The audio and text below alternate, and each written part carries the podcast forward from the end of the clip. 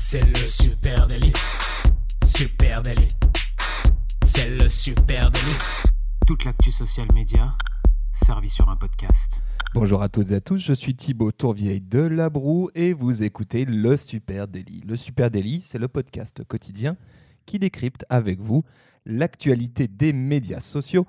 Ce matin, on va parler data et pour m'accompagner, je suis avec Camille Poignant. Salut Camille. Salut Thibaut, salut à tous. On va parler data et on va parler aussi art et activisme. Ah, d'accord. En fait, ce matin, le sujet de notre podcast, c'est ces filles et ces garçons qui font de l'art avec la data. Euh, Ça s'appelle le datartivisme. Ouais, alors il y a débat hein, ce matin. On va voir qu'il y a peut-être plusieurs termes pour parler euh, de, de cette tendance. Concrètement, ce qu'on peut dire, c'est que la question euh, des données, eh ben, elle est au cœur bah, de nos vies. Hein, et surtout pour nous qui sommes acteurs du digital, on ne parle que de data, la big data, etc. On est noyé dans ce sujet, eh bien, euh, ça fait déjà un petit moment que euh, la question de la donnée euh, se révèle être un peu plus qu'une simple matière ou une technique pour les œuvres et les arts numériques, hein, ce qu'on appelle les arts numériques. C'est vraiment un thème de réflexion dans l'art contemporain et, et ça c'est très intéressant à décrypter parce que on va voir cohabiter c'est peut-être ce, dont on va parler ce matin à la fois des vrais artistes qui ont une démarche artistique et puis aussi des designers qui dans leur manière de produire euh, euh, ou de rendre compte de la data, apportent vraiment une, euh, une démarche artistique, vraiment, en tout cas une démarche de création Juste une petite avant, de, qu'on se plonge dans, dans nos investigations et qu'on vous présente quatre content creators ce matin. Juste une petite, un petit, petit aparté sur Nicolas Nova, qui est un chercheur suisse sur l'histoire des cultures numériques et qui dit avec ce type de création algorithmique, on verra euh, que, que peut-être dans ce qu'on va vous présenter ce matin, les algorithmes s'incorporent dans la création, eh ben, il y a un, vrai intérêt politique des artistes de montrer que malgré l'automatisation, ils ont toujours un rôle à jouer dans la mmh. création. Et ça, je trouve que c'est très intéressant. Oui, la data, euh, la data, on, en fait quelque chose aujourd'hui mm. euh, de minimaliste, de quelque chose qui peut être euh, transporté, envoyé très rapidement, qui, qui, prend presque plus de place. Mais en fait, dans ces presque plus de place, on a quand même beaucoup d'informations et eux veulent montrer l'importance de la data au travers de leur art. Alors, data-artivisme, moi je trouve ce terme intéressant parce qu'il englobe en, en, effet, comme tu le dis, plusieurs sortes d'art. alors, il y a l'activisme il y a le, il y a le datartisme aussi, c'est un, artiste qui fait de l'art avec de la data simplement. Mais euh, il y a le côté activiste aussi, euh, censure, réchauffement climatique, guerre. En fait, toutes ces données, euh, les dérives du web aussi sont prises, sont prises en compte et, les, les ces petits virtuoses de l'art, du data art en tout cas, s'emparent de ces sujets qui sont des sujets de société aujourd'hui, hein, comme l'évolution du Bitcoin ou, ou, les chutes de Wall Street il y a, il y a des, des dizaines d'années. En tout cas, c'est des choses qui peuvent être illustrées en data. Donc ils sont à la fois activistes, journalistes et artistes. Et ils transforment la donnée en art. Et attention, jolie phrase, ils placent le beau au service de l'info. C'est très bien dit. Ça, c'est très bien dit. Allez, est-ce que tu veux euh, commencer, euh, Camille, ce matin avec une trouvaille Je veux bien te présenter une trouvaille. Alors, en fait, j'étais en train de. On avait fait un autre sujet de podcast, euh, tous les deux. Quel était le thème exactement? Tu te rappelles quand c'est né ce cette idée, euh, je, ne me souviens plus. Oui, c'était des, créateurs fous, je sais plus, quelque chose comme ça. Des artistes, ouais. Oui, on vous mettra le lien vers un podcast où on avait abordé déjà hein, le sujet de la data dans l'art. Et à l'époque, j'étais tombé sur un article. Alors, ce mec s'appelle euh, Kao Yuxi, donc c'est euh, sur Insta, euh, C-A-O-Y-U-X-I. c'est pas un gros compte Insta. En fait, je suis, pas arrivé par son compte Insta, je suis arrivé à partir d'un article. Lui, c'est un artiste et un codeur. Il est basé à New York. Il se définit comme un idéaliste essayant de s'affranchir des, pressions, du pragmatisme social. Donc, déjà, tu vois, là, il y, a un mélange d'activisme, d'artiste et de, codeur, donc d'informaticien. Euh, l'ensemble de son compte Instagram, c'est une certaine vision de l'art mélangée à des écrans, des lumières psychédéliques. Est-ce que tu peux nous rappeler le nom Je, je, le cherche en même temps que Kao, Kao Yuxi. C-A-O-Y-U-X-I. Est-ce que tu l'as trouvé? Y-U-X-I, oui, je l'ai. Et moi, ce qui m'a particulièrement euh, euh, intéressé, alors je mettrai le lien parce qu'il faut remonter en novembre 2017. Euh, James Kaoyuxi a voulu montrer une donnée, la rendre visuellement perceptible. Il a souhaité illustrer l'indice de pollution de l'air à Pékin Donc, il a volé, il a volé cette, cette data au ministère américain euh, à Pékin. Euh, donc, il a, il a déformé un célèbre tableau de Wang Zimeng, daté de 900 ans. Il a utilisé pour ça un flux en temps réel sur l'indice de la qualité de l'air de Pékin. Et en fait, ben, ça fait un espèce de. Je sais pas trop comment expliquer. Ça fait un dégradé sur ce tableau ancestral euh, pour, pour, illustrer en fait le, la problématique de l'air aujourd'hui euh, par rapport à une vieille, une vieille peinture. Quoi. Enfin voilà, il, il je l'ai trouvé fou. Et euh, il a créé aussi MO. C'est un système, attention, système de particules paramétriques basé sur le phénomène physique du mouvement brownien ou de la pédèse, qui est un mouvement aléatoire de particules. J'ai rien compris. Voilà, il y a rien à comprendre. Il y a un lien Vimeo et tu comprendras. Donc à partir de molécules présentes dans le gaz ou le liquide, euh, ce sont des flux hein, de data enregistrés, et eh ben, ça fait une œuvre complètement psychédélique qui bouge en vidéo. Donc en fait, c'est de l'abstrait, mais pas du tout. C'est ça qui est assez beau. Oui, voilà. C'est finalement, visuellement abstrait euh, Mais- et incompréhensible. Mais par contre, euh, derrière, c'est, ce sont des œuvres qui sont créées sur la base de data Voilà. euh, sur le, auxquelles, si je comprends bien, il a eu accès de façon plus ou moins légale. Ben euh, certaines, oui, pas plus ou moins illégales. Non, donc ça, c'est très intéressant. Qui est-ce que tu me présentes oui, et ben moi, je vais te présenter une Française qui s'appelle Albertine Meunier, euh, que vous pouvez retrouver sur Instagram, hein, Albertine Meunier. Euh, elle, concrètement, alors ce qu'on peut, qu'on peut déjà dire, là, on est vraiment aussi dans, dans l'activisme hein, euh, et dans la prise de parole artistique à vocation quasiment politique, hein, en tout cas, sur lequel il y y a une. oui, c'est ça, c'est ce compte-là. Elle, ce qu'il faut bien se dire, le point de départ, c'est de se dire que les outils numériques, ils génèrent de façon exponentielle euh, de la data, elles foisonnent, elles déferlent, elles s'accumulent euh, au sein de gigantesques euh, data centers, etc. Bref, elles sont partout. C'est à la fois très familier, euh, parce que nous les produisons et on les utilise, et sans le savoir, nous les partageons, parfois volontairement, parfois non. En fait, partant de ce constat-là, cette Française, donc c'est une artiste hein, numérique, Albertine Meunier, eh ben, euh, elle s'intéresse aux données personnelles euh, qui sont capturées sur tout un chacun sur Internet. Et elle a notamment une œuvre qu'elle a créée en 2011 qui, moi, a vraiment piqué mon intérêt, qui s'appelle My Google Search History. Et figure-toi qu'elle a fait un truc un peu fou. Euh, c'est qu'elle a compilé l'intégralité de ses recherches Google pendant plusieurs années. Euh, Rappelez-vous, en 2006, Google lance le service Search History, donc le service de recherche de Google, qui surtout euh, stocke les recherches des internautes. Et depuis ce premier jour, depuis euh, 2006, Albertine Meunier, elle compile scrupuleusement ses recherches et elle a gardé l'intégralité de ses recherches Google hein, et elle a édité un livre carrément un livre qui regroupe l'intégralité de ses recherches sur Google pendant 5 ans. Euh, donc voilà, on est carrément dans l'art. Euh, Il y a sans doute aussi un peu une démonstration par l'absurde parce que c'est un vrai bouquin euh, édité qui s'appelle My Google Search History. Cette, artiste, Alberti- Albertine Meunier, c'est aussi l'instigatrice d'un mouvement artistique qui s'appelle Data Dada. Alors euh, le dadaïsme, hein, euh, je pense que ceux qui nous écoutent euh, le savent, c'est c'est ce mouvement artistique qui euh, a une prise de parole par l'absurde, hein, clairement. Et ce groupement d'artistes, Data Dada, eh bien, il est à l'origine d'un paquet de, de happenings complètement délirants, de performances un peu folles autour de la problématique de la, de la data, des infos personnelles, voire même des GAFA. Alors, je t'en cite quelques-unes, hein, ils, sont, ils sont vraiment actifs parce qu'ils ont fait une Data Dancing Saucisse Party euh, à la Grande Halle de la Villette en juin euh, 2018, où tu pouvais, euh, en gros, déguisé en saucisse géante, euh, t'amuser euh, avec euh, les technos euh, de Google de reconnaissance euh, visuelle.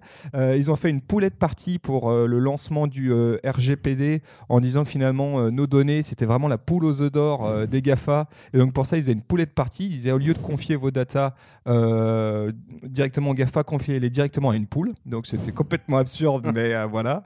Euh, ils ont fait bon voilà, ils ont fait un paquet de trucs, euh, la mentalista guinguette, un truc où tu pouvais être à une guinguette et en même temps avec un, un détecteur cérébral, imaginer la conversation de ton voisin sans lui parler.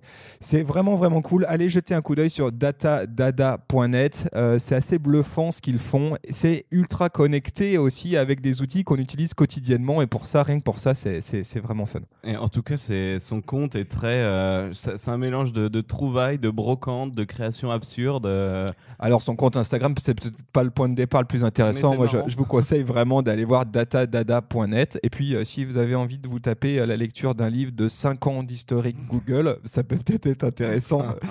voilà. C'est une très bonne, très bonne idée, ça, en tout cas. Moi, Thibaut, je vais te présenter un artiste qui s'appelle Refik Anadol. Euh, Refik Anadol, il a 120 000 abonnés. Alors, lui, Sur Instagram. hein. sur Instagram, Ah. toujours. Alors, arrobase Refik Anadol. euh, Refik avec un K. R-E-F-I-K-A-N-A-D-O-L. Voilà. Euh, 120 000 abonnés. Alors lui, son truc, c'est de transformer la data en forme et de l'illustrer en mouvement. Donc on est un petit peu euh, sur le, principe de mots de Kao Yuxi. Euh, là, c'est on est à la croisée des data technologies et de l'art contemporain parce que quand tu regardes son compte Insta, tu as l'impression de te promener euh, dans un musée d'art contemporain des années 80-90, euh, même avant. C'est très joli et tu as aussi, t'as aussi beaucoup d'écrans. Il illustre ses, créations en vidéo souvent. Si tu résumes un peu le compte Insta, tu as l'impression d'être dans une galerie d'art cubique, un magasin de pâte à modeler et euh, des sables mouvants. Tu as beaucoup de- d'œuvres qui ressemblent à des sables mouvements, mouvants. Pardon. Et euh, alors récemment, il a, il a installé, parce qu'ils ils appellent ça des installations, hein, quand c'est une œuvre comme ça qui nécessite des énormes écrans, des effets 3D. Euh, Melting Memories, c'est une œuvre qui tentait de traduire le processus insaisissable de la mémoire. Euh, tu, vois, tu vois la complexité Ouais, du truc. ouais, c'est un Euh, enjeu. J'ai un challenge. C'est un challenge. Je vais vous l'expliquer tout doucement. J'ai fait un tout petit résumé. Alors, les figures mouvantes qu'on peut observer se forment à la surface de l'œuvre ne sont pas le produit de son imaginaire, mais bien la retranscription de la fonction cérébrale d'individus qui ont été invités à se concentrer sur des souvenirs d'enfance. Donc un petit peu comme ton Melting Mmh. Memories là, Euh, ils ont euh, enregistré la data de souvenirs d'enfance de personnes et euh, ça a été l'œuvre a été créée à partir des données issues de leurs encéphalogrammes. Donc euh, voilà, ça donne des choses très jolies. Euh, pareil, vous trouvez plein de vidéos sur son compte Insta, euh, ça vaut le coup de jeter un œil. Et après, il représente en 3D des phénomènes et des données, par exemple. Alors là, c'est encore un autre. il a exploré encore autre chose à partir de données photographiques de Mars, tu sais, qui sont prises Oui, régulièrement par les satellites. Ouais. Il a fait des bandes, euh, en fait, il a fait des bandes d'images de, de telle zone, telle zone, telle zone, et à partir de ça, il a représenté euh, la mouvance de la surface de Mars. Tu veux dire la forme de La, forme de ouais. Mars, mais vu que tu sais, c'est une planète qui Oui, bouge un petit peu, et ben ça, ça donne un truc euh, psychédélique. Voilà. Donc, effectivement, c'est assez, ces œuvres sont assez psy- psychées. Hein, tu, c'est contemplatif, hein, on va dire. hein, Ouais, comme, ça. Euh, très très chouette. Je ne connaissais pas. C'est vrai que c'est assez. euh, il explique beaucoup, euh, enfin il explique bien dans ses statuts en fait, même si on a vraiment du mal à faire le lien entre l'image et le texte euh, en termes de compréhension, il explique euh, sur quoi il s'est basé, où est-ce qu'il a été chercher ses infos. Donc c'est c'est assez intéressant. Très intéressant ça. Donc, euh, allez, à mon tour de te euh, présenter quelque chose et je vais te présenter euh, G-I-O-R-G-I-A L-U-P-I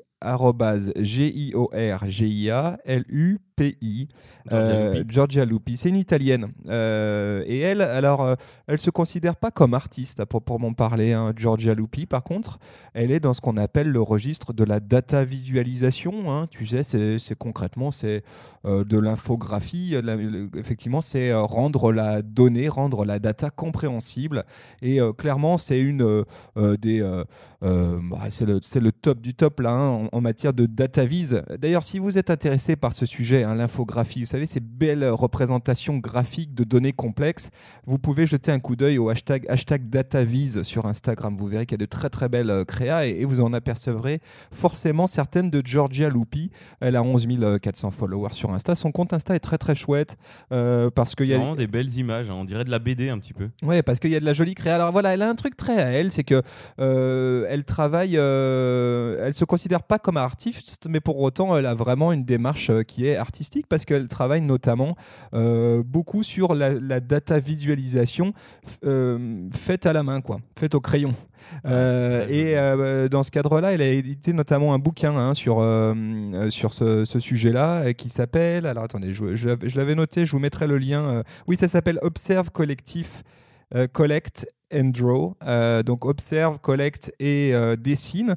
Euh, je vous mettrai le lien pour aller trouver ce bouquin sur Amazon si ça vous intéresse. C'est assez cool. Elle explique comment on peut avoir un process de, création qui mêle vraiment l'artistique, le dessin, le doodle comme on dit, avec la représentation de données plus ou moins complexes. Alors tu vas avoir, tu vas pouvoir répertorier ton humeur du jour pendant la semaine. Tu vas pouvoir répertorier les fruits de saison, etc. Donc c'est vraiment cet aspect collection et puis parfois des choses beaucoup plus euh, complexes. Et elle fait notamment un gros travail sur l'abstraction. Ça, je trouve que c'est assez génial parce que elle utilise en fait euh, euh, des représentations de type data visualisation, donc de type vraiment data, dans des logiques d'abstraction.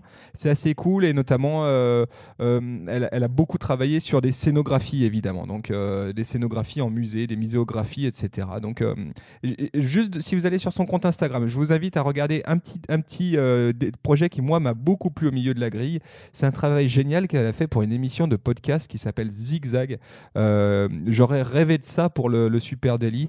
Euh, c'est qu'en fait, elle a euh, créé une série de posters et de couvertures d'épisodes autour de la data liée à chaque épisode, c'est-à-dire la durée de l'épisode, le, la thématique, le nombre de personnes qui sont intervenantes dedans. Et en fait, le poster a toujours la même, le même design graphique quasiment, mais avec quelques subtilités qui, une fois qu'on les connaît permettent de euh, savoir et d'avoir une notion de qu'est-ce qui se cache derrière ce podcast. C'est très très bien fait, c'est ultra malin, c'est un petit carrousel Instagram, vous comprendrez un petit peu sa logique. Autre chose sur Georgia Lupi, euh, un travail qui est, incroyable. Là aussi, je vous mettrai le lien direct vers son site internet où on, peut découvrir ce travail. C'est un travail qu'elle a fait pour Starbucks. C'est une installation physique euh, et expérientielle autour de la réalité augmentée. En gros, ce qu'elle a fait, c'est qu'elle a créé euh, dans le cadre d'un Starbucks un mur de données. c'est un énorme mur en laiton massif hein, qui décrit l'histoire et les processus de fabrication du café Starbucks.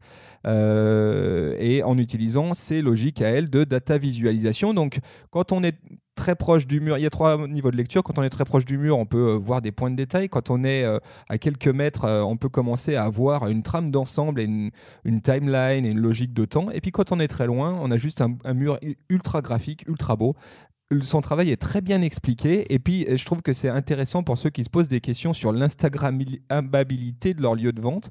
Bah, comment la data visualisation, comment la, rapporter de la data de façon artistique euh, dans ton lieu de vente, dans ton lieu, euh, dans ton expérientiel euh, de marque, peut être un super moyen de non seulement raconter quelque chose, faire du storytelling et en même temps faire du beau, donc du bouche à oreille, etc. Oui, ça apporte une touche vraiment différente qui va donner envie d'être partagée, en tout cas qui va attirer l'œil à coup sûr c'est vraiment joli. Elle a inventé un terme euh, qui est très drôle, le DataVis Scrapbook. Donc, euh, elle, c'est pas une grand-mère qui fait du scrapbooking, elle fait du scrapbook à partir de data. Exactement. Euh, c'est très curieux. Et alors, désolé, Georgia, mais pour moi, tu es vraiment une artiste. Hein. Quand on est exposé au musée d'art moderne, et qu'on fait des planches de BD comme ça, il n'y a pas photo. Hein. voilà, donc bah, c'était nos trois coups de cœur hein, ce matin, trois artistes qui Je dirais même quatre pardon, quatre, quatre créateurs qui font de l'art avec la data. Alors vous avez vu que c'est assez prolixe, ça va dans tous les sens. Euh, on a... Mais en tout cas, la data, elle est au cœur du, sujet. Et, ça, c'est intéressant pour nous euh, qui, sommes, euh, bah, qui sommes plongés là-dedans. Et, si on fait juste un petit parallèle avec les créateurs de contenu qui nous écoutent, hein. on, a tous, on s'est tous essayé à un moment donné à, à de la petite infographie, rendre compte la data. Là, peut-être que c'est ce tour d'horizon ultra créatif peut peut-être ouvrir vos chakras. Euh, et puis euh, vous projeter sur des trucs peut-être plus ambitieux aussi dans la manière d'aborder la problématique ou la question de la data. Et on se rend compte euh, avec le web et même en général, on se disait est-ce que l'art va, va survivre? Est-ce que, est que ça c'est de l'art? Est-ce que ça c'est de l'art? Là, ouais, c'est de l'art. Moi, je trouve qu'ils ont réussi à ouvrir. Enfin, c'est un nouveau créneau d'art qui s'est ouvert avec le, data, le, data art. C'est dingue. On peut faire un peu n'importe quoi en fait avec des données. Bah en tout cas, euh, ce, qui est, ce qui est certain, c'est qu'en termes, si la démarche artistique euh, est euh, avant tout une, une, démarche de prise de parole, tu vois, où on a des choses à dire sur la société, bah, c'est évident que les artistes s'emparent du, du, phénomène de la data parce que bah, c'est une vraie problématique de société. Hein, quand tu as ce groupement là dont je parlais, Data Dada, mm. qui s'empare sous la forme d'un happening de, des questions du RGPD, bah, je trouve que là, tu es dans de l'art contemporain contemporain, mais qui à la fois est vivant et rattaché à nos problématiques de société. C'est une évidence Ou que les indices de pollution de l'air, pareil, c'est il y a quelque chose quand même de très lié à notre société. Totalement. Bon voilà, écoutez, c'était notre petit coup de cœur du, du vendredi. On espère que cet épisode vous a plu. Si vous avez vous aussi bah, des, des artistes comme ça qui travaillent autour de la data que vous souhaiteriez partager avec nous, on est ultrapreneurs. Venez nous en parler sur les réseaux sociaux. Sur Facebook, Instagram, sur LinkedIn, sur Twitter. super natif. Et puis, Et puis, vous pouvez nous écouter sur votre plateforme de podcast préférée, Spotify, Deezer, Apple Podcast, Google Podcast, où vous voulez, on sera là. Voilà, on vous souhaite un très très beau week-end et on vous donne rendez-vous dès lundi. ciao. Salut à tous.